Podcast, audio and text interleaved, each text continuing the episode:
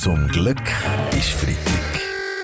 Der ganz normale Wahnsinn von der Woche mit dem Fabian Unterrecker und seiner Freitagsrunde. Schon ab morgen gelten ja die neuesten Lockerungsschritte, die der Bundesrat beschlossen hat. Es geht immer mehr Richtung Normalität. Ich habe mich nach der Bundesratssitzung so gefreut, dass ich am liebsten mit einem Glas alkoholfreiem Prosecco durch mein Büro getanzt wäre. Aber in Innenräumen gilt bei der Konsumation nach wie vor die Sitzpflicht. Dafür muss im Rest nur noch eine Person pro Tisch ihre Kontaktdaten angeben, Frau Keller-Sutter. Das ist korrekt. Die restlichen Teilnehmer werden automatisch durch das neue Terrorgesetz überwacht. Neues gilt auch fürs Homeoffice. Es ist keine Pflicht mehr, sondern nur noch eine Empfehlung.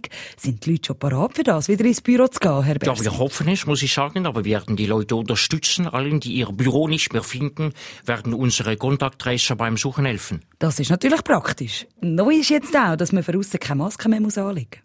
Ja, ich glaube, wir von der Mittepartei haben uns einen Kompromiss können vorstellen, gell? Und im ersten Schritt die Maskenpflicht nur für die Nase aufheben. Aber schau, Viola, es sind doch sowieso fast alle Nasenblütler. Darum gehen wir jetzt direkt auf FKK, verstehst du? Freikindkultur. Es gibt ja Leute, die finden, es geht jetzt alles zu schnell, Chris von Rohr. Immerhin sind unter strengen Auflagen sogar Grossveranstaltungen wieder möglich, mit über 10.000 Leuten. Keine Sorge, Frau Bohne, wir haben uns das im Bundesrat gut überlegt. Grossveranstaltungen sind zwar wieder erlaubt, aber es werden in absehbarer Zeit keine stattfinden, weil in jener Halle, in der eine Großveranstaltung möglich wäre, zurzeit noch ein was richtig Impfzentrum steht. Zum, Glück ist Freitag. Mit dem Fabian und der Ecker. Zum Glück ist Freitag. Der ganz normale Wahnsinn von der Woche mit dem Fabian Unterrecker und seiner Freitagsrunde. Mit Sekundenleim haben sich diese Woche Klimaaktivistinnen und Aktivisten am Bundeshaus angeklebt, um auf ihre Anliegen aufmerksam zu machen. Ja, das kenne ich gut. Ich bin ja nur so lange mit dem Klibi auf Tournee gsi, weil er seine Hände an meinem Fudi angeklebt hat. Bei den Klimaaktivisten ist schon nach zwei Stunden fertig gewesen. Hat die Aktion etwas gebracht? Ja, ja. Ja, Bastien Giraud? Ja, das ist eine hervorragende Idee. Wir von den Grünen machen das so und wollen bei nächster Gelegenheit einen von unseren Kandidatinnen und Kandidaten an den Bundesratsstuhl leimen. Im Bundesrat diskutiert man im Moment gerade über den nächsten Kampfjet. Der amerikanische F-35 gilt als Favorit. Das war nichts für den europäischen Flüger wie den Rafale oder den Eurofighter. Die Weltwoche hat recherchiert und herausgefunden, dass der Eurofighter keinen Sinn macht.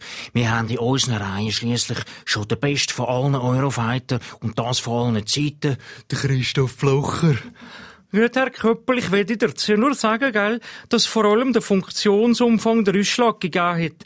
Der F-35 hat eine Tarnkappenfunktion, also er kann sich unsichtbar machen. Und diese Fähigkeit kennen wir im Bundesrat gut. Von unserem Kollegen Ignazio Cassis. Ja, Tarnkappen gehen gar nicht, muss ich sagen, Frau Amherr. Wir von den Grünen fordern volle Transparenz. Wie soll das Militär den Tarnkappenjet wieder finden, wenn sie ihr Material schon ohne Tarnkappenfunktion verlieren?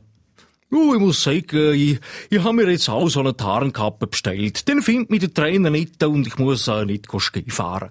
Zu reden gibt aber äh, nicht nur die Tarnkappenfunktion Carlo Janka, sondern auch die Tatsache, dass der Jet aus den USA kommt. Hey Guys, wer ist der fucking Problem, verstehst Ich habe meine erste Bassgitarre auch schon zu Amerika gekauft und ich habe damit die Welt erobert, verstehst Sorry, Chris von Rohr, aber äh, man hat eben Angst, dass die USA unsere Jets dann könnte von weiter weg lahmlegen mit einem sogenannten Kill-Switch. Ja, das ist doch ein hoher Kabis, wie man bei uns sagt. Ah, Ueli Maurer, haben Sie als ehemaliger VBS-Chef da ein paar Insider-Infos? Jawohl, der Killswitch bringt nichts. Das Einzige, was die Schweizer Armee abbleibt, sind immer noch die Bürozeiten. Zum Glück ist Freitag mit dem Fabian Unterretter. Alle Folgen auch online als Podcast auf srf3.ch.